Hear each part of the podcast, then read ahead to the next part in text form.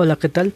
Soy Rafael Luna y en este espacio voy a hablar acerca del control interno, básicamente en las actividades de control.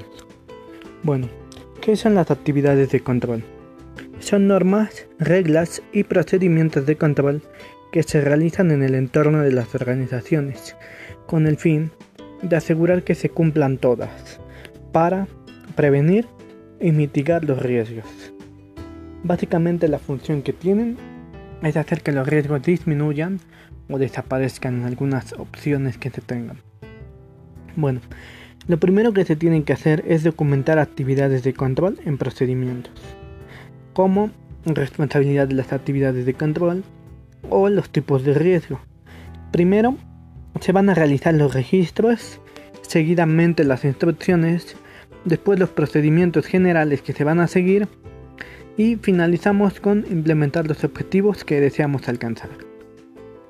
Seguido de esto, bueno, documentar actividades de control en procedimientos. El mecanismo de control es para segregación de funciones, diagnóstico de variables, documentación, definición de niveles de autorización, registro oportuno y adecuado de las transacciones y hechos, y un acceso restringido a los recursos activos y registros. Bueno.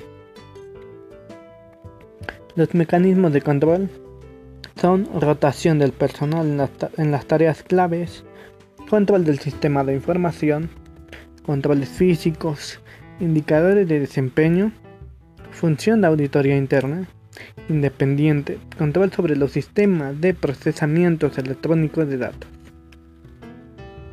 Mm, hay más mecanismos de control como lo son controles generales,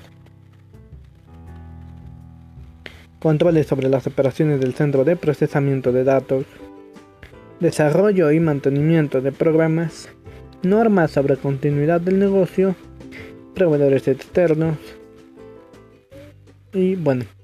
Para documentar las actividades de control en procedimientos utilizamos distintos tipos de mecanismos de control y básicamente son tres.